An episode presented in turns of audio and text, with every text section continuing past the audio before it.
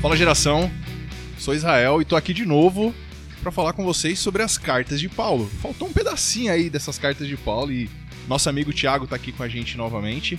Exatamente, muito bom estar tá aqui novamente, né, com essa responsabilidade agora de falar das cartas pastorais, né? Tema bem importante que a gente vai conversar aqui hoje, Isa. É isso aí. Então pega seu fone e vem com a gente. Tiago, cartas pastorais. O, que são essas cartas pastorais? Conta um pouquinho pra gente aí. Quais são elas? Pois é, pessoal. É... Bom, no último episódio nós demos introdução, né, início aí às cartas de Paulo. E é, essas cartas que a gente vai comentar aqui hoje, elas têm um, uma, uma, importância muito grande, né, para para a igreja, porque os assuntos, né, os temas que vão ser abordados nessas cartas, eles são para liderança, né? Para é, a gente, apesar de chamar de cartas pastorais, mas eu, né, eu costumo dizer que não somente pastores deveriam né, é, meditar nessas cartas, mas sim todo aquele que se dispõe, é, que coloca a sua vida para servir a igreja, enfim, né? E tem posição aí de, de, de, liderança ou aquele que quer se tornar né, um, um, servo na sua igreja local, é importante meditar nessas cartas que são primeira e segunda Timóteo, Tito e Filemão. Né? Filemão, aliás, é uma carta que não é pastoral. Né? Então, dessas quatro que nós vamos falar aqui hoje, três delas são pastorais e Filemão, que é a última, ela é uma carta pessoal. Então, é, dessas quatro cartas de hoje, a gente vai extrair é, dicas muito importantes, né, insights muito importantes para aquele que ou que já está exercendo ou para aquele que tem esse desejo de passar a exercer a função de liderança aí na, na sua igreja local. E eu sou alguém que sou apaixonado por igreja local, né? Tudo aquilo que é, é, é feito e é proposto para dar ferramentas e ajudar a igreja local, eu sou extremamente apaixonado. Então, novamente, muito bom estar aqui hoje falando com vocês sobre essas cartas. Legal, cara, legal. É... Vamos começar então pela ordem aí, né? Sim. É, são duas cartas para Timóteo. Exatamente. É, quem foi Timóteo? Por que, que, são duas cartas? Ajuda a gente a entender aí. Vamos lá, né? Então, falando da primeira aqui, né? Paulo, né? Obviamente que escreveu essa, essa carta para Timóteo, que era um dos seus é, discípulos. Timóteo, por sua vez, ele acabou ajudando, apoiando ali na igreja de, de Éfeso. E essa carta, né, assim, quando a gente fala de, de esboço dessa primeira carta que foi escrita para Timóteo, a gente vai ter aqui basicamente instruções sobre, vamos falar, vai, a, a, crença correta, porque a gente vai perceber isso não só nessa primeira carta, mas em todas elas, uma preocupação muito grande com relação a falsos mestres, né, a falsos ensinamentos. Então, primeira, uma coisa que a gente, a gente vai perceber aqui ao longo das cartas é que Paulo ele fala muito sobre isso. É, instruções para a igreja e instruções para os líderes, né? Da, daquela época. Então, é, além de ter essa questão de combater ali o falso ensinamento, tinha instruções mais práticas no que diz respeito a, a, pessoas que ocupam posição de liderança na igreja. E o propósito dessa primeira carta, Israel, foi de trazer aí uma, um encorajamento né, e uma instrução para Timóteo, que era um jovem líder, inclusive. Era um, né, um, um, você ser líder dentro de uma igreja local já é uma posição difícil. Né? E você ser o líder daquele lugar, sendo um jovem, eu acredito que o desafio é muito maior. Já fui jovem um dia, né? Então. Você é jovem ainda, cara. e, e até hoje eu não sou líder de uma igreja local, né? É, mas eu, enfim, tenho amizades com pessoas que já passaram por esse tipo de situação, ainda sendo muito novo, e eu sei que é algo, é algo bem complicado. É, é legal a gente perceber que é, não se trata de idade, mas de compromisso com Deus, né? É, a gente pensa um pouco aí em Timóteo, né? E a gente sempre tem o um livro de Atos como plano de fundo para as cartas de Paulo, né, gente? Lembra sempre disso. Tudo isso aconteceu durante a escrita de Atos ali as viagens de Paulo. E se a gente pensar um pouquinho em Éfeso, que era uma cidade muito importante e, e uma cidade com muitas crenças, muitos deuses, muitas culturas envolvidas, e de repente um jovem, né? É, ele, ele se torna o, o pastor da igreja em, em Éfeso, né? Se torna o líder da igreja em Éfeso. E aí ele tem que lidar com pessoas de todas as idades, de todas as culturas, gente nova que tem chegado, é, a, as pessoas que têm tentado confundir os novos, né, trazendo a, um pouco da cultura judaica, falando que a lei ainda é verdade. Então, tem todo aquele conflito acontecendo e, pô, Timóteo um jovenzinho ali no meio dos anciãos, no meio das crianças, não era casado, sabe? Todo um monte de coisa acontecendo e acho que é, é, muito legal a gente ler essa carta com esse viés, né? De cara, Sim. eu posso estar no meio de, um, de uma confusão toda assim, ser o único cristão, ser o único que conhece alguma coisa sobre Cristo e como eu me comporto, as pessoas não me dão ouvidos, o que, que eu faço? E acho que essa carta é um pouco disso, né? Calma, Timóteo. Exatamente, cara. Paulo ele, ele vai dar aqui algumas alguns conselhos práticos, a gente vai, vai entrar aqui na carta, a gente vai perceber isso. Exatamente uma das coisas que ele fala para Timóteo é que, olha, não que as pessoas não devem desprezar o fato de você ser jovem. Isso não é um problema, né? Desde que e aí Paulo vai trazer algumas, algumas condições que, que Timóteo deveria observar.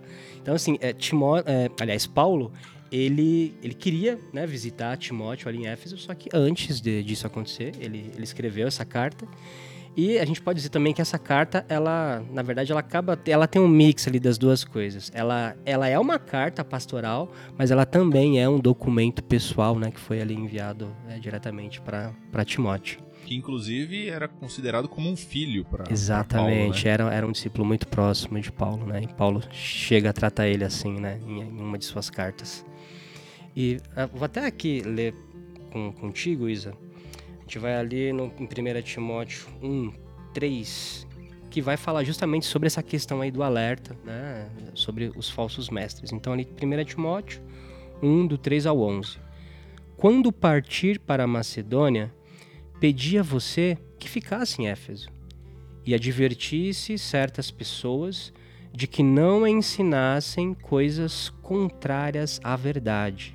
Então, você vê, uma coisa que a gente observa aqui, que é papel daquele que desempenha né, função é, de líder aí na sua igreja local, é de estar muito atento a, a, que tipo de coisa que tem sido ensinada. Né? Você ter essa preocupação de ensinar, de ter uma, uma conduta, uma conduta não, mas uma forma de ensino bíblico que esteja de acordo com a palavra de Deus, sempre se atentando, sabendo que esse problema de surgirem ensinos que poxa, fogem das escrituras, de pessoas querendo trazer coisas que na verdade não deveria é, ter nenhum tipo de mix com a cosmovisão cristã, isso não é de hoje. Isso não é um problema da igreja do século 21.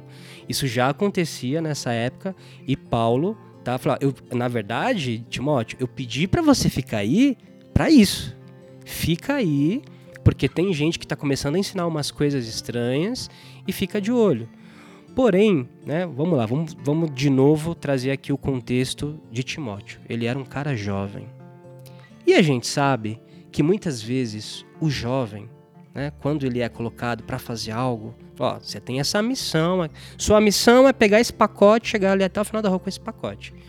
Meu, cara, ele vai fazer o que for necessário para chegar né, com aquela, aquela disposição, aquela energia e aquela vontade de só que tem que ter um certo cuidado aí, né? Porque às vezes essa, essa, essa, esse excesso, essa vontade de querer fazer as coisas pode te trazer certos problemas. Por que, que eu estou falando isso? Olha aqui no verso 4 o que está dizendo.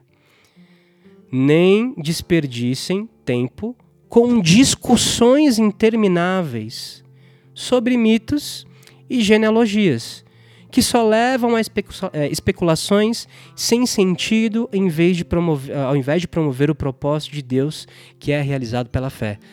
E aí, né, novamente trazendo para o que eu estava dizendo, cara, esse, é, eu sei que, principalmente na era que a gente vive hoje, a chance de entrar numa discussão é muito fácil. Você nem percebe e já tá no meio da treta, é? né? E aí quando você percebeu, você já tá ali todo alterado. Já, já perdeu o amigo. E tal, já... e não sei... Calma, cara calma. Né? Assim, a história da igreja nos mostra que Deus, ele, né, ele nunca perde o controle. A igreja foi perseguida, a igreja passou por uma série de coisas, mas a igreja continua crescendo. Então, sabe, você não precisa ser o leão que vai defender Deus. Pelo contrário, nós já temos o, le o leão da tribo de Judá a nosso favor. Né? Então, é, sim, é, tem que ter a preocupação, mas né, vamos, vamos ponderar as coisas para que a gente por conta disso, né, usar, é, usar que, ah, não, mas eu tô na razão, porque na Bíblia tá isso, tá aqui.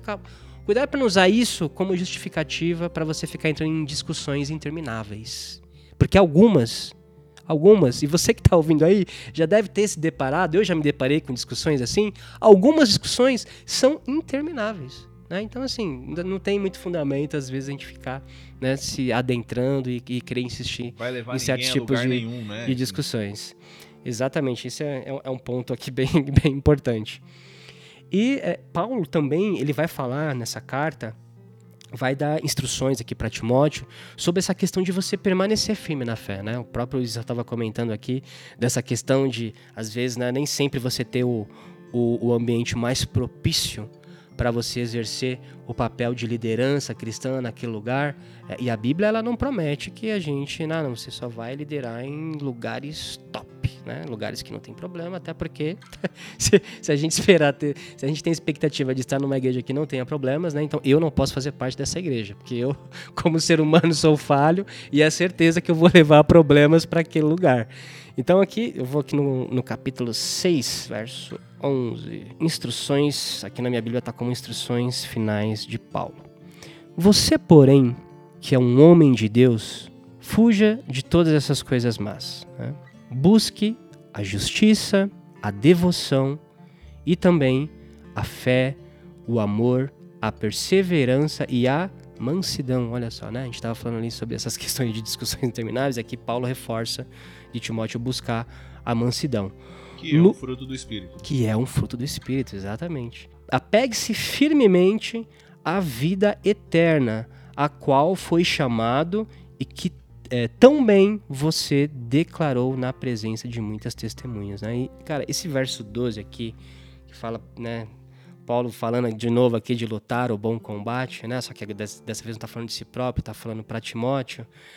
É apegue-se firmemente a vida eterna. Sabe, eu, eu acredito é, fortemente que quando a gente muda o foco da nossa vida, das nossas escolhas, né, até mesmo daquilo onde eu vou investir tempo, recursos, é, pautado nessa questão de vida eterna, muitas coisas tendem a mudar na nossa vida, né? Porque aquilo que de repente a, pessoa passava a valorizar tanto, sempre visando o aqui e o agora, em algum momento da vida, quando ela, ela percebe, né? Falou, peraí, esse tempo que eu tô aqui é só uma preparação, né? O que, que será que demora mais tempo? Né? Os 80, 90 anos que a gente vai viver aqui nessa terra ou uma, ou uma eternidade? Né? Então, é, quando a gente entende isso, algumas coisas começam, sabe, é, a mudar dentro da gente. E Paulo está dando essa orientação aqui para que ele, né, poxa, pensa uma coisa, uma coisa é eu conversar sobre isso com vocês hoje, tendo 37 anos. Né? Eu tenho certeza que a minha cabeça era diferente quando eu tinha 20, 25 anos. Né? Eu não sei aqui ao certo, na verdade, quantos anos Timóteo tinha na época em que ele recebeu essa carta. Mas se tratando de um jovem, eu entendo que quando você fala dessas questões de, de eternidade, dependendo do contexto onde o jovem está inserido e de todos os planos e metas e ambições que ele pode ter, é muito mais complexo dele receber essa mensagem, entender e, o mais importante no final, aplicar né, do que uma pessoa, enfim, que já está num um outro estágio aí de maturidade da, da vida, né? sofreu bastante na vida e já sabe quais caminhos não seguir, né? Exatamente, cara. O jovem quer descobrir por ele mesmo, né? Ah, ele falou que não é para ele. Não, deixa eu ver. Não, eu, eu tenho que ver com os meus próprios olhos. Né? É uma coisa que a gente precisa aprender, né, cara? A gente não precisa reconstruir a roda. Exato. Não preciso fazer de novo uma coisa que já foi feita se eu tenho alguém que está me instruindo num caminho, cara, eu vou seguir um caminho que ele já trilhou, eu vou continuar esse caminho. Isso é uma coisa que, que Paulo apresenta um pouco para Timóteo, né? Timóteo, faz isso, faz assim, faz assado, porque, cara, é assim que dá certo, é assim que Deus quer que aconteça. E né, você trouxe pra gente que o contexto é de igreja local ali, Timóteo, é, como líder da igreja de Éfeso, uma grande comunidade de cristãos, e Paulo dá instruções muito práticas, né, sobre como o culto deveria acontecer, como as pessoas deveriam se comportar durante o culto. Ele traz até uma lista de como o ministro deveria ser, né? Fala sobre família, sobre é, como a sociedade o enxerga, e são conselhos muito práticos, assim, não, não tem meio do caminho, cara. É isso, não tem margem para interpretação, né?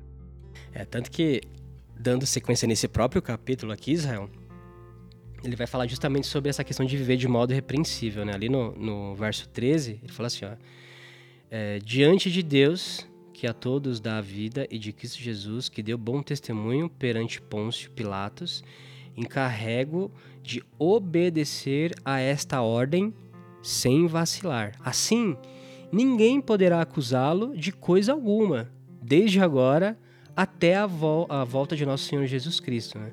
E aqui no verso 13, né, que ele termina falando, aliás, no, no comecinho do verso 14, que ele fala de obedecer a essa ordem sem vacilar, qual é a ordem que ele dá no versículo anterior a, a, a esse aqui que a gente estava lendo, né? Lute o bom combate da fé. Apegue-se firmemente à vida eterna, para a qual foi chamado e, e, e, que tão bem você declarou na presença de muitas pessoas. Fala para ter mansidão, para ter perseverança. Então, assim, é para seguir essa ordem que ele dá nos versos anteriores, né, sem vacilar. E ele, ele seguindo esses conselhos que Paulo dá na carta para ele, ninguém vai poder acusar ele de coisa nenhuma. Então, assim. Que não achem nada contra você. É, por outro lado, eu, eu, fico, eu fico pensando assim, às vezes, sabe? É, é, eu recebendo uma carta dessa, né, de uma pessoa como Paulo naquela época, eu falo, peraí, agora eu tenho, eu tenho a responsabilidade de ser alguém infalível, né? E, na verdade, bom, a gente já conversou sobre isso aqui em Romanos, né? A questão não é o quanto você vai errar, né? A questão é o quanto você vai se arrepender dos seus erros diante de Deus, sabendo que existe um advogado justo e fiel, um intercessor ali entre nós e Deus. Né? E aí, a partir do momento que a gente é, entende isso, a gente também não vai levar esses conselhos que, que Paulo está dando para Timóteo para o lado da performance. Do legalismo, legalismo né? né? Não, porque agora, o seguinte, ô, ô Israel, você não está fazendo então, assim, claro, Paulo ele está deixando aqui conselhos práticos, né, do que a liderança, principalmente Timóteo que era um jovem, deveria se prender, se, se dispor a fazer.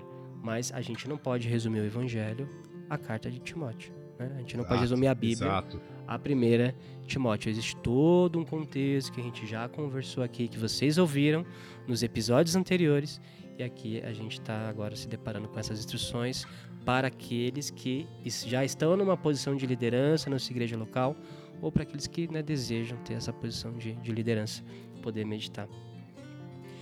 E fechando aqui no capítulo 6 ainda, é, olha só, né, primeiro é, eu comentei ali falando de falsos mestres lá no capítulo 1. E aí ele, é, a gente vai terminar o capítulo 6 falando sobre ensinar fielmente a palavra. Então, ali no verso 16, ele fala, mas ensinar, mas ensinar o quê? Olha só, cara. uma das coisas, né? Não é somente isso, mas uma das coisas. Lá no verso 17, tá falando o seguinte: ensine aos ricos deste mundo que não se orgulhem nem confiem em seu dinheiro, que é incerto. Sua confiança deve estar em Deus, que provê ricamente tudo de que necessitamos para nossa satisfação. Diga-lhes que usem seu dinheiro para fazer o bem, devem ser ricos em boas obras e generosos com os necessitados, sempre prontos a repartir. Desse modo, acumularão tesouros para si como um alicerce firme para o futuro, a fim de experimentarem a verdadeira vida. Né? Então, aí, aí tem aqui o verso 20 ainda fala assim: Timóteo, guarde aquilo que Deus lhe confiou. E aí ele vai falar de novo.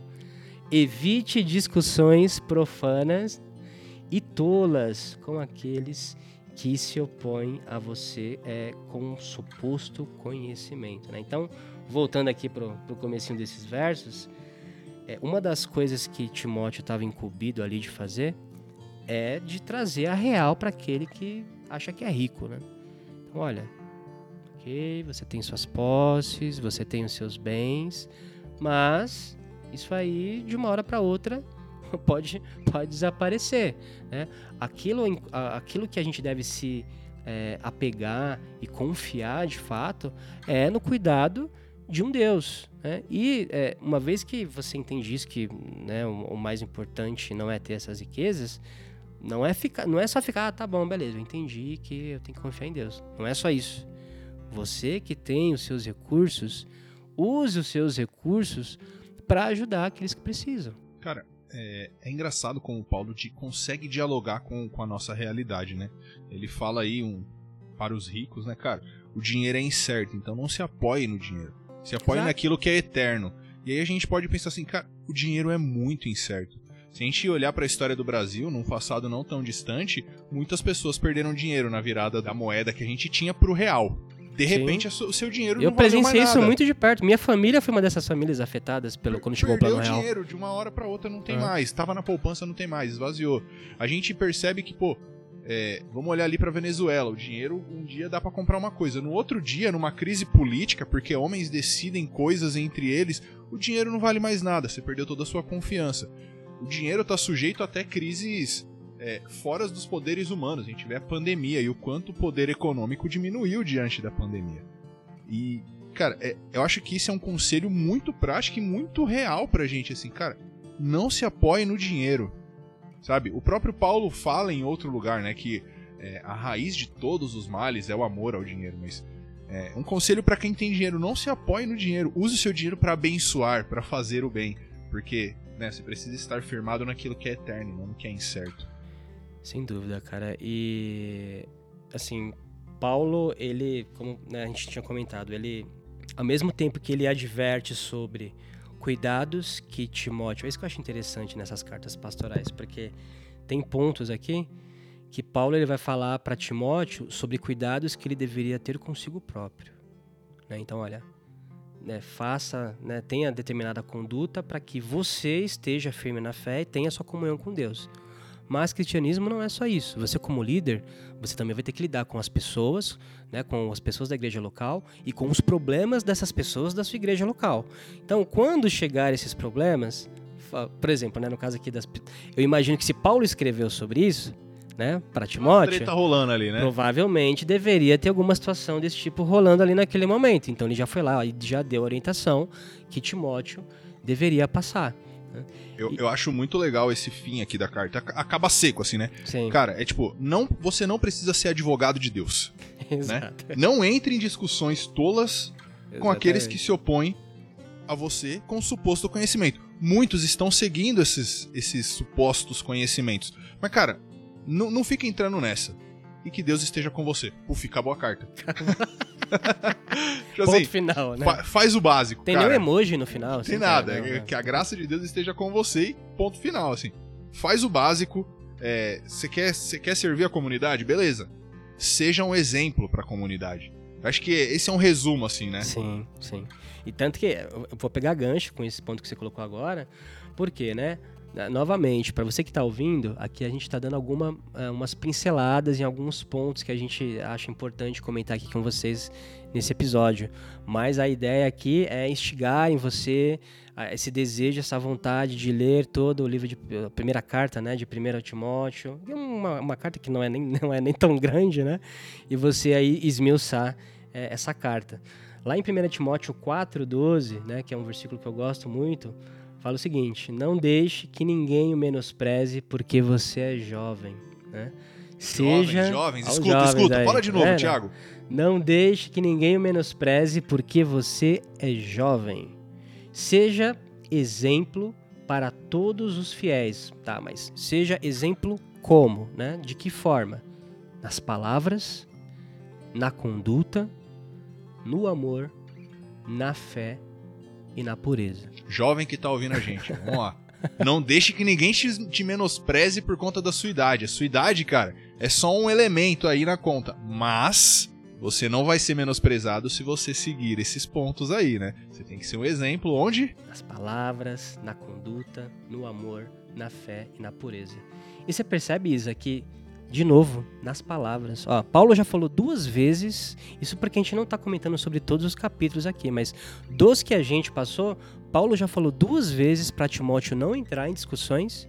E aqui ele, está falando, seja exemplo para todos os fiéis nas palavras. Então, a gente percebe né, o quanto ali ele estava preocupado em ter a certeza de que Timóteo, segura a onda aí, né? Beleza. Porque você, o jovem tem aquela é, coisa de querer. Você é jovem, você é o líder, mas segura a onda, né? Segura, segura a onda, tudo bem? Não precisa de excessos, né? É isso aí, cara. Então, jovem, seja um exemplo, cara. Evite entrar em toda e qualquer discussão. Né? Deus não precisa de juiz, ele precisa de pessoas que o seguem. Né? Que, que, estão firmados na verdade dele. Muito bom. Vamos para a segunda carta, Tiago? Vamos nessa. Segunda carta. Por que, que Paulo escreveu outra carta para Timóteo? O que, que aconteceu entre uma e outra?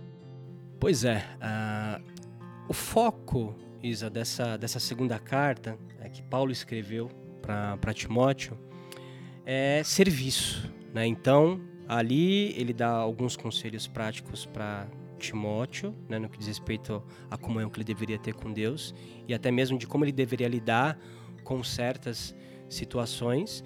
E nessa segunda carta aqui, ele vai focar né, na, em fundamentar ali princípios do que era o serviço cristão e até mesmo sobre dificuldades, né, porque nem sempre a gente vai poder fazer o serviço cristão de boa. Né? Aliás, eu diria que Normalmente não é. Raramente não é assim. Então ele vai abordar também essa questão sobre tempos difíceis, né, para você aí exercer o, o, serviço cristão. E é, o contexto, né, enfim, aqui é que Paulo né, nessa época ele ele estava na prisão, quase só na prisão, só tinha Lucas com ele, junto na, na prisão. E ele escreveu essa, essa carta com a finalidade aí de, de passar o bastão né, para a nova geração de líderes da igreja. Que responsa, hein? Essa foi a última carta de Paulo. Né? Então, cara, Paulo, ele, assim, essa questão, né, de, de passar o bastão é algo muito importante porque é muito comum, às vezes, você ver igrejas locais sofrendo porque você tinha lá o líder José, né, que era muito bom naquilo que ele fazia, mas nós não somos eternos. Essa é a grande verdade. Nós não somos eternos. Em algum momento chegou aquele o momento do irmão José né, ser recolhido. E aí, enfim, depois disso, aquele ministério, né, aquela função específica, ficou ali com um gap porque não tinha alguém ali para substituir o irmão José. Então, é, Paulo ele vai ele vai tocar aqui em alguns pontos sobre essa importância de você que é líder se preocupar sim em gerar novos líderes, né? para que essas pessoas possam assumir responsabilidades ali. Uma vez, Paulo sabia que ele não estaria ali para sempre, né?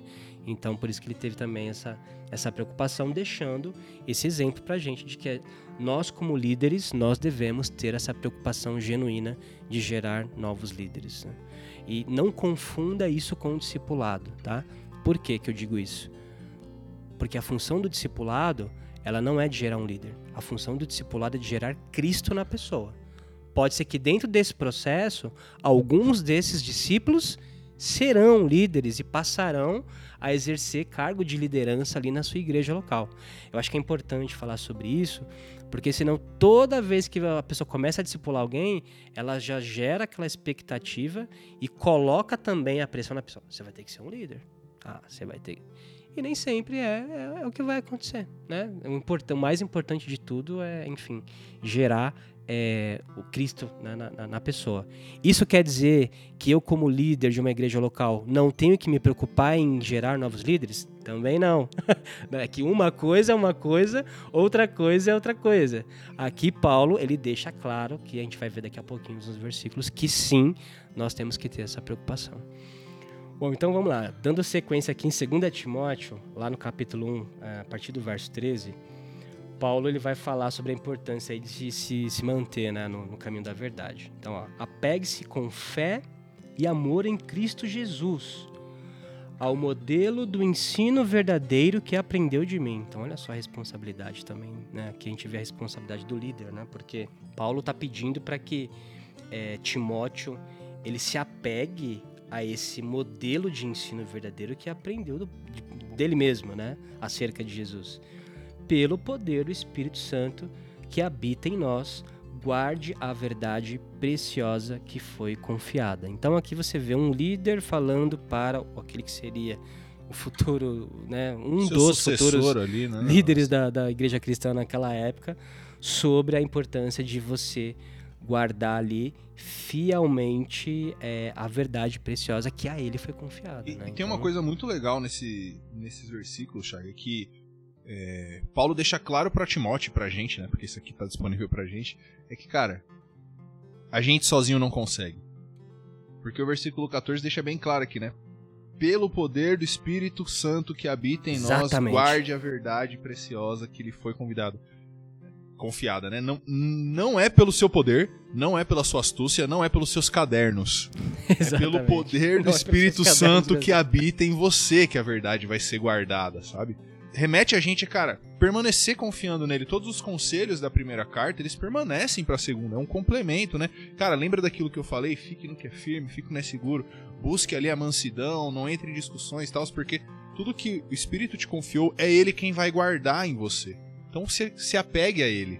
É, isso é, é muito louco porque também nos coloca no nosso lugar de humildade, né? Exato, A gente saber que, poxa, sem o Espírito Santo eu não sou nada. Exato. né? Sem a capacitação do Espírito Santo, isso foi algo que eu orei ontem. Falei, Senhor, amanhã eu vou gravar eh, esse podcast. Se o seu Espírito não estiver lá comigo, eu não quero ir. né? Porque sem ele, a gente não, Não é consegue nada. nada, cara. Exato. A gente, a gente não consegue nada. E isso né? daqui é um conselho pro líder da igreja, Sim. assim, é, é alguém que as pessoas ouviam e respeitavam. Timóteo, lembre-se, sem o Espírito Santo, o que você tem é nada. Eu acho que é é uma mensagem muito dura e que nos faz nos colocar no nosso lugar, né? Sim. De criação, né? Exato. Exato. E, e, cara, Paulo continua dando né, essas, essas, essas recomendações para Timóteo, ali no capítulo 2, a partir do verso 1, ele vai falar sobre a questão de Timóteo preparar outras pessoas para seguirem no ministério. Então, lá no verso, a partir do verso 1 fala o seguinte: Meu filho, é, meu filho, né? Seja forte por meio da graça que há em Cristo Jesus. Você me viu ensinar verdades confirmadas por muitas testemunhas confiáveis. E aí, eu paro nisso? Não. O que, o que que Paulo continua? Agora, ensine a pessoas de confiança que possam transmiti-las a outros. Então, é, algumas coisas me, me chamam a atenção aqui nesse texto, porque aqui Paulo não está falando de evangelismo. Tanto que se a gente observar aqui, ele vai falar o seguinte: agora ensine-as a pessoas de confiança. Cara, evangelismo? Evangelismo eu vou falar mundo. Vou falar para todo mundo. Não, aqui Paulo está falando que, olha, assim como eu te preparei para você assumir posição de liderança hoje, você também tem que ter as pessoas de confiança que são ali o seu staff e que você vai orientar elas para que no momento oportuno essas pessoas também te ajudem aí nessa empreitada de trazer o reino aqui para essa terra. Tem uma coisa muito legal nessa segunda carta, é que né, Paulo deixou bem claro aí que nós dependemos do Espírito Santo, mas ele também coloca que isso exige esforço nosso, né? Tem, eu acho isso muito legal. A gente é, tem a percepção de que Deus é, vai enviar o seu anjo a qualquer momento e nos entregar nele a glória. Que não, cara. É, exige esforço, sabe? Exige comprometimento. Ele deixa isso bem claro. Ele escreve exatamente isso lá no versículo 13 do segundo capítulo, né? Esforce-se sempre para receber a aprovação de Deus a quem você serve. Seja um bom trabalhador que não tem do que se envergonhar e que ensina corretamente a palavra da verdade. Cara, se esforce, trabalhe direitinho e se mantenha em Deus. Sabe? Eu acho que, acho que isso é muito legal de ser lembrado. Assim. Sem dúvida. Não, não é porque somos filhos do dono do mundo que a nossa vida vai ser mais fácil, vai ser diferente de qualquer outro. Devemos nos esforçar para buscar a aprovação de Deus, porque é uma luta constante contra nós mesmos, né? Contra nossas próprias vontades. E eu acho que é, coisas muito ricas, né? Paulo deixa aqui nessa carta. Com certeza, essa questão, porque o, o serviço cristão, sim, ele tem dependência, né? É, isso é muito evidente pra gente. Mas sim, existe também a questão de você abrir mão de certas coisas, de você se esforçar e dedicar a sua vida, muitas vezes é, o seu tempo, seus recursos, em prol daquilo que você acredita que você deve fazer para apoiar o reino de Deus. né? Inclusive, aqui no próprio capítulo 2 ainda, Isa, é, ele vai falar sobre o pessoal, é, enfim, ser disciplinado, né, ou seja, naquilo que faz, e estar pronto para suportar sofrimento. Então, ó, lendo rapidinho aqui. Suporte comigo o sofrimento, como bom soldado de Cristo Jesus. Nenhum soldado se deixa envolver em assuntos da vida civil, pois se o fizesse, não poderia agradar o oficial que o alistou. O atleta não conquista o prêmio se não seguir as regras, e o lavrador que trabalha arduamente deve ser o primeiro a colher o fruto de seu esforço. pense no que estou lhe dizendo.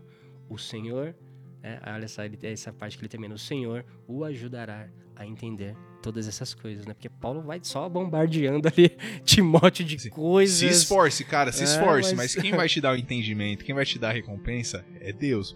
Mas cabe o seu esforço aqui, né? Não fica sentado no sofá Exato. esperando que a coisa vai acontecer. E, é, e, é justamente nessa questão de esforço, que sabe que a gente, eu queria aqui é, trazer um versículo que eu acho muito legal e para a gente encerrar essa carta de 2 Timóteo, que fala, acho que foi até o que você comentou, né? Que é, é esforce-se sempre, é, 2 Timóteo, acho que 2,15 aqui. Esforce-se sempre para receber a aprovação do Deus a quem você serve.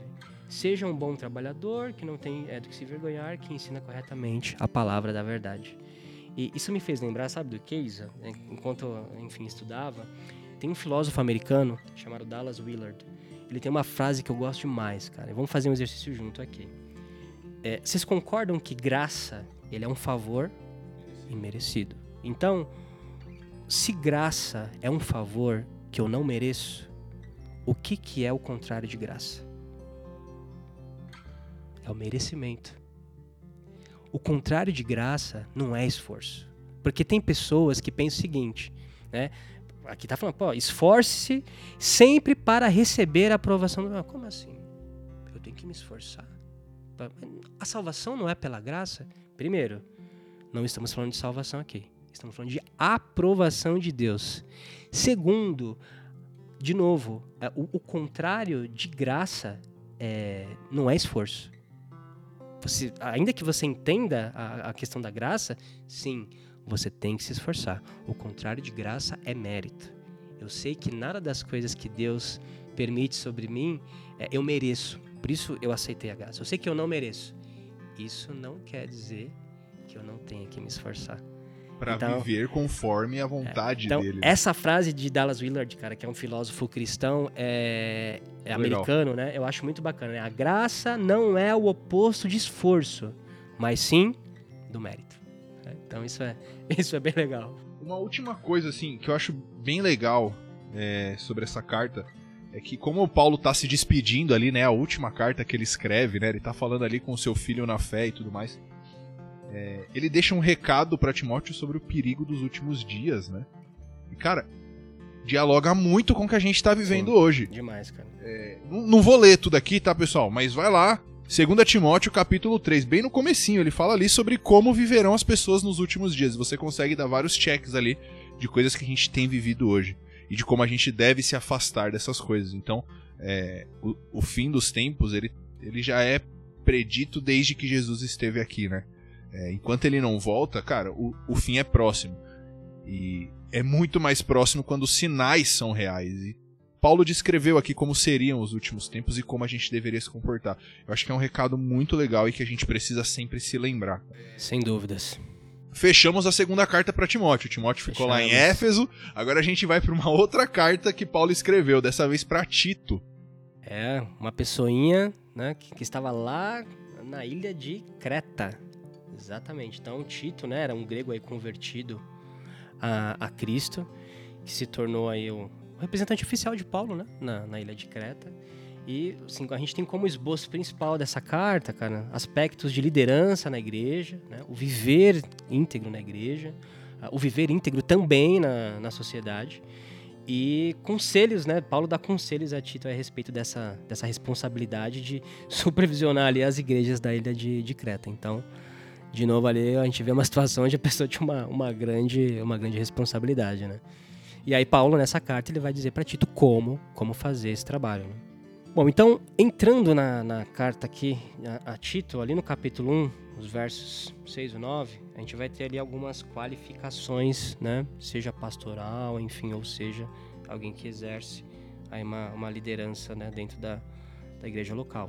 Paulo vai alertar dizendo que Ó, o presbítero deve ter uma vida irrepreensível, deve ser marido de uma só mulher, e seus filhos devem partilhar de sua fé e não ter fama de devassos nem rebeldes.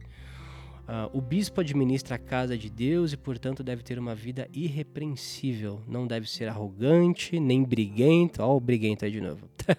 não deve beber vinho em excesso, nem ser violento, nem buscar lucro desonesto. Enfim, Paulo vai deixar aqui, eu não vou ler até o, o verso 9, tem uma, uma lista aqui meio extensa de características, mas só por essas que eu já li aqui até o momento, a gente vê que existe um padrão que Deus espera das pessoas que ocupam a, a, a posição de liderança ali para cuidar do seu povo. E isso não é específico para a ilha de Creta, porque Exato. ele descreve Exato. a mesma lista para Timóteo que estava em Éfeso, numa Exato. região bem diferente ali.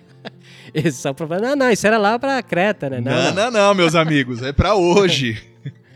e cara, é, ainda aqui no livro de Tito, Paulo ele vai é, ele vai abordar um, um, ponto que eu acho muito importante né, para a igreja local, que é essa questão de você se relacionar com faixas etárias diferentes. Né, a vida igreja, em comunidade, né? né? E aí, ali no capítulo 2, a partir do verso 2, ele fala o seguinte, né, os homens mais velhos devem exercitar o autocontrole, a fim de que sejam dignos de respeito e vivam com sabedoria. Devem ter uma fé sólida e ser cheios de amor e paciência. Né? Semelhantemente, as mulheres mais velhas devem viver de modo digno, não devem ser caluniadoras, nem beber vinho em excesso, antes devem ensinar o que é bom. Devem instruir as mulheres mais jovens, amar o marido e os filhos, enfim. É, tem, a gente lendo aqui, seria até. Acho que até o verso 6 tem, tem uma lista aqui de características, que eu não vou abordar tudo aqui, mas que a gente percebe é, essa preocupação de Paulo é, de orientar Tito a, a, a, cuidar, ter essa, essa preocupação. Olha, temos faixas etárias diferentes aqui, então para cada faixa etária cara, você precisa ter uma preocupação. Eu acho né? muito interessante isso que, que Paulo traz para Tito, porque é, a igreja não é um lugar de segregação, né? Não é um lugar de divisão. Muito pelo contrário, mulheres mais velhas, venham cá. Ensinem as mais jovens como se comportar. Mulheres mais jovens, ouçam as mais velhas. Homens mais velhos, venham cá. Ensinem os jovens e, sabe, fazer isso acontecer. Aquele negócio que a gente falou agora há pouquinho sobre reconstruir a roda. Não precisa, cara. Exato. Vamos aprender com quem já viveu e vamos construir, assim, ensinando uma geração a outra. Isso me, me lembra muito do que tá, acho que em Salmo, né? De que uma geração conta a outra os feitos de Deus. Sabe? Isso é uma palavra para famílias, mas isso também é uma palavra para a comunidade, porque é, a partir de Cristo todos nós fomos enxertados né, numa grande família. Então, quando nós passamos a enxergar as pessoas que sentam do nosso lado no culto como irmão, e que eu possa ajudar o irmão, eu como mais velho posso ajudar o mais novo, eu como mais novo posso ouvir do mais velho, sem achar que ele tá falando besteira porque não me entende, cara, isso muda tudo na vida da comunidade, né? Muda, cara, e, e você tá abordando um, um ponto, Isa, que é extremamente importante, cara, e que é, até eu diria até perigoso, que é o seguinte, é que é quando as gerações perdem contato umas com as outras. Por exemplo, eu tenho 37 anos. Partir do momento que eu deixo de ter contato completo, sabe, assim, contato zero com a geração daqueles que têm 25 ou com aqueles que têm 17, que têm 15, enfim, e até mesmo as gerações que são mais velhas do que aqueles que têm os homens que têm 50 anos e que perdem o contato com esses que são do, dos 30 e pouco, 40 anos, você deixa de ter isso que Paulo acabou de orientar aqui, Tito. Quando as gerações deixam de, de, de se relacionar entre elas, você perde essa troca que é tão importante, sabe? Então, você que tem essa preocupação de querer viver de verdade, né? O que ser igreja local de verdade, não perca, não perca essa relação com as gerações que são diferentes da sua. Com a sua própria geração, não precisa nem, não precisa nem falar que sim, você Aí é precisa. mais fácil, né? Não precisa de um se, conselho para se, se relacionar. relacionar. Mas, cara, sabe, não deixe. Porque, poxa, imagina se todos os homens que de 20 anos da igreja local X não tiverem ali uma instrução dos homens que têm 30 anos ali para mentorear eles. E a mesma coisa os que têm 30 não perder completamente o contato com aqueles que têm 40, 50.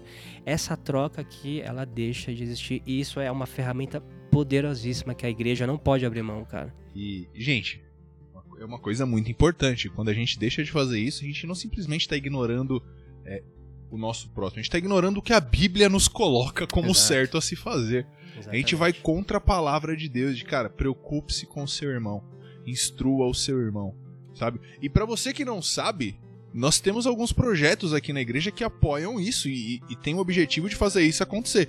O Entre Elas está aí justamente para unir mulheres de diversas idades para que uma aconselhe a outra.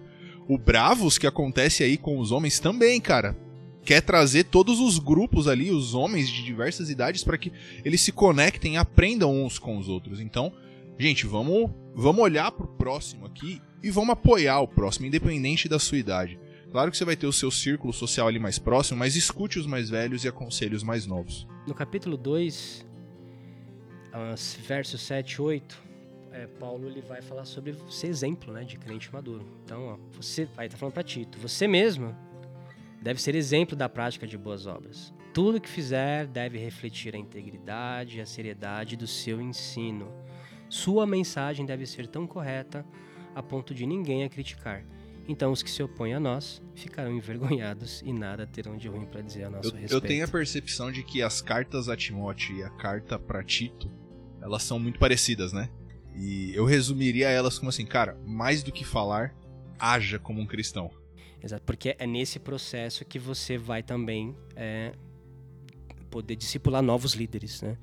Tanto que o verso que eu deixo aqui pra gente fechar, Tito, é um verso, é, tá ali no capítulo 1, um, Tito 1,5, fala o seguinte, é logo no começo né, da, da carta.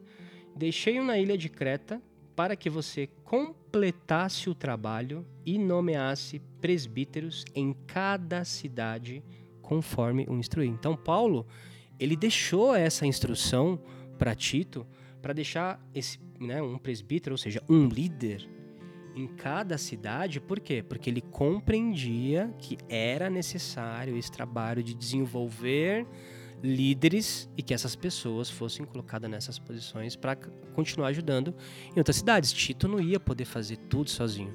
E por não poder fazer tudo sozinho, ele tinha que ter a preocupação de discipular esses líderes que iriam ajudar ele nessa, nessa missão tão nobre, né? Bom, cara, que carta rica e curtinha, né? Muito olha, curtinha. Olha quanta coisa rica a gente tem dela aí. Lê rapidinho, gente.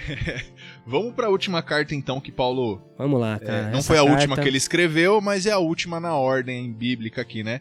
Essa tá. já não é mais uma carta pastoral, né? Essa não é uma carta pastoral, é uma carta pessoal e cara, é uma carta assim que é, eu confesso que era uma carta que eu tinha lido muito pouco, sabe? É, antes aqui de, de me preparar para a gravação desse podcast. E, cara, uma, uma carta que assim que me impactou de forma muito poderosa, até porque eu acabei ouvindo um podcast que complementa é, é, o, que diz, o que diz essa carta, vou até dividir aqui com vocês.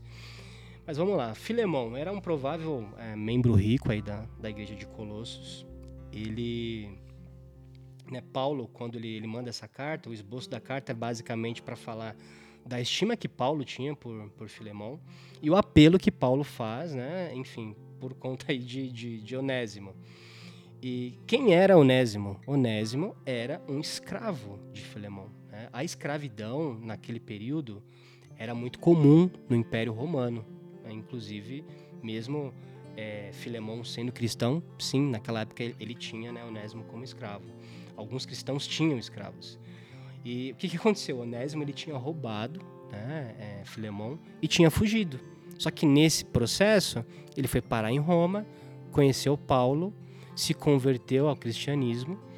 Paulo orientou ele a, a voltar né, para onde ele morava antes. Só que antes né, de, disso acontecer, ele mandou essa, essa carta para Filemão já tentando ali amaciar o, o coração né, e a, a, fúria que pudesse ainda estar ali presente no, no coração de Filemão. Então ele escreveu essa, essa carta para convencer Filemon a, a, perdoar Onésimo, né, o seu escravo aí fugitivo. E o mais importante, aceitá-lo não de, de novo, né, aceitá-lo novamente como um simples escravo, mas aceitá-lo como um irmão na fé. Então, vamos lá. Falando da importância né, que a carta de, de Filemon tem. Ela, ela aborda ali dois aspectos muito importantes, que é a questão do perdão e é das barreiras. Né? Então, no que diz respeito a perdão, é, nos relacionamentos, né, entre, enfim, os cristãos nunca pode faltar perdão e aceitação. E aí vem a pergunta: será que eu sou capaz de perdoar aquele que, que me prejudicou, né? Porque, de novo, aqui eu Poxa, Onésimo tinha roubado e fugido. E agora, Paulo, você vem me falar que eu tenho que aceitar ele de volta e não, e não simplesmente aceitar, mas aceitar ele agora como alguém que é convertido? Pois bem, cristianismo é sobre, não, é sobre perdão, né? É, e aí, às vezes, ah, mas o fulano não merece. Tudo bem, a gente também não merecia o perdão diante de Deus, né?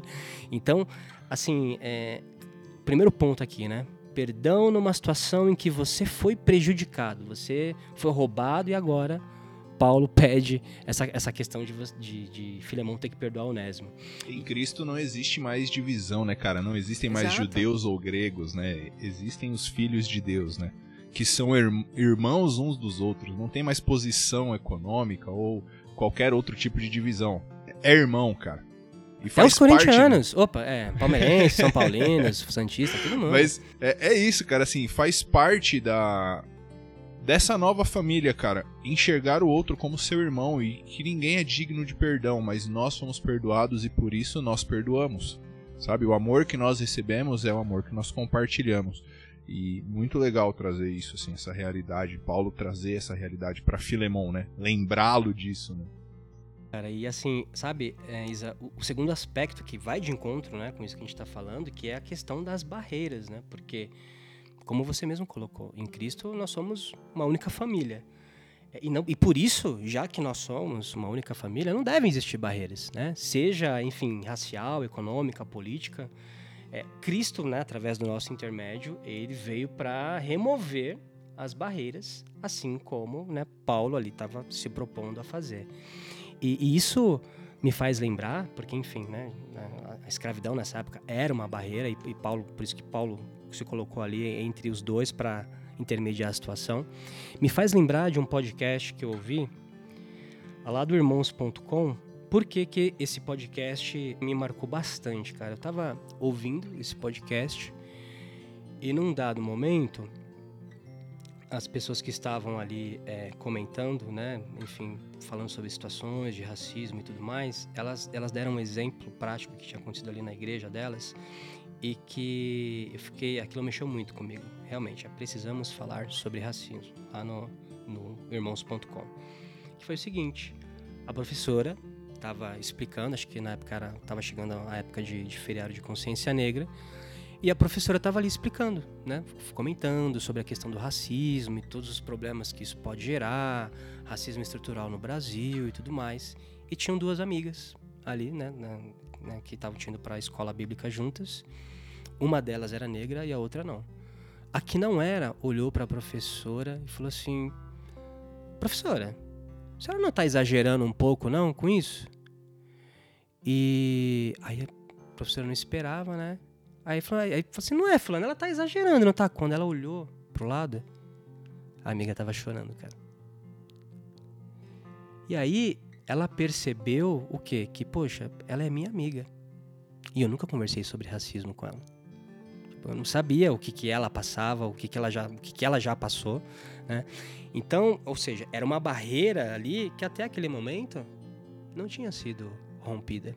Então Paulo, quando né, ele traz essa carta aqui para Filemão, pedindo isso, cara, para aquela época era uma barreira gigante que Filemão teria que romper, porque além de ele ter que perdoar um escravo, ele, ele estaria perdoando um, um escravo que tinha roubado ele e fugido, né? E aceitar ele agora como irmão em Cristo. Então, eu creio que é, o, o? Isso, isso era um, não era romper sua barreira do relacionamento Exato. era da sociedade da como um todo, que o veria exatamente. recebendo como um irmão, assim, alguém como assim? o cara é seu irmão agora? Que, que história é essa, né? E, cara, uma das coisas que Jesus é, ele, ele, veio para tirar e remover foram as barreiras entre as pessoas, né? Nós, como cristãos, a gente precisa entender que ao invés de nós muitas vezes se colocar na posição onde nós ficamos criando as barreiras, nós deveríamos ser o canal e a ponte para remover essas barreiras entre as pessoas. Cara, e, e como é importante então, isso no mundo polarizado que a gente vive, né? Sim. Onde ou você é um ou você é zero. Exato. Cara. Não, cara, não, não, em Cristo não existe isso. Em Cristo somos todos batizados no mesmo Espírito, resgatados pelo mesmo Cristo, sabe? Até porque se eu, se eu quisesse ser um ou zero, eu seria um computador. Linguagem binária é a linguagem dos computadores. Acho que o ser humano tá esquecendo disso, né, cara? Esse negócio de 0 e 1 um O foi feito para computador. E o ser humano que criou. Ser humano, seja ser humano. Por favor, não seja alguém com linguagem binária, porque isso foi feito para os computadores. Exato, exato. ser humano seja ser humano. Exatamente, cara. E é isso, cara. Filemão, assim, é, é um, é um- como eu disse, é uma carta que até pouco tempo atrás, assim, eu, eu, sabe, tinha lido muito pouco, mas que de, de um tempo pra cá tem me impactado demais. Cara, a gente falou de quatro cartas escritas há aproximadamente dois mil anos e que são muito, muito, muito atuais. Muito atuais. Isso só me faz é, lembrar daquilo que a gente é, lê em Hebreus, né? Jesus Cristo é o mesmo ontem, o mesmo hoje e o mesmo eternamente. Ele não Exatamente. muda, ele não tá debaixo de circunstâncias ou é, dentro de uma linha do tempo. Cara, ele é o mesmo. Ele sempre foi, ele sempre será. E a gente percebe isso em todas as cartas que Paulo escreveu. A gente viu isso nessa pequeníssima carta de Filemão. São 25 versículos, uma carta pessoal que ele escreveu para um amigo. E olha só o quanto isso pode é, trabalhar a gente para que a gente apresente Cristo ao mundo da forma correta. Cara, é, passamos por todas as cartas de Paulo. Exatamente. Conteúdo riquíssimo, entendemos um pouco melhor. Isso com certeza nos ajuda é, na leitura e naquilo que Deus tem a revelar a nós enquanto lemos o seu texto sagrado. E eu quero te agradecer por estar com a gente aí e, e trazer esses entendimentos para nós aí, que foram, pelo menos para mim, foi muito importante. Aprendi muito aqui durante esse papo, cara. Imagina, cara, a honra é, é sempre minha. É, eu queria até aproveitar né, esse episódio, já que a gente está falando de cartas pastorais, né? E deixar aqui registrado o meu profundo agradecimento aí por todo esse tempo de que pastor Marcos e pastor Anivaldo têm doado a sua vida aqui pela, pela igreja né, quadrangular aqui do Itaim. E dizer que eu sou uma das muitas, nós, né? Somos al- al- algumas das muitas vidas que, enfim, Deus usou aí a, a vida deles, né? Usou o sim deles para que muitas pessoas tivessem aí acesso ao Evangelho. Então, sou muito grato ao, pastor Marcos e à pastora Anivalda, a pastora Anivalda e essa, essa família, né? Que é a família IEQ Itaim Paulista. E é, só para fechar aqui, é, você vê, de tudo isso que a gente falou, o que, que a gente tira daqui, né? Ensino fiel, ser exemplo, discipular novos líderes e, por último, desfazer as barreiras. Né? Isso são os, os pontos aqui que essas cartas trazem para a gente, que o Espírito Santo possa, possa ministrar os nossos corações né? e nos ajudar a sermos essas pessoas que Deus aqui descreveu em Sua palavra. Amém. E como Paulo normalmente diz no encerramento de suas cartas, que a graça do nosso Senhor Jesus Cristo esteja com vocês. Valeu, galera!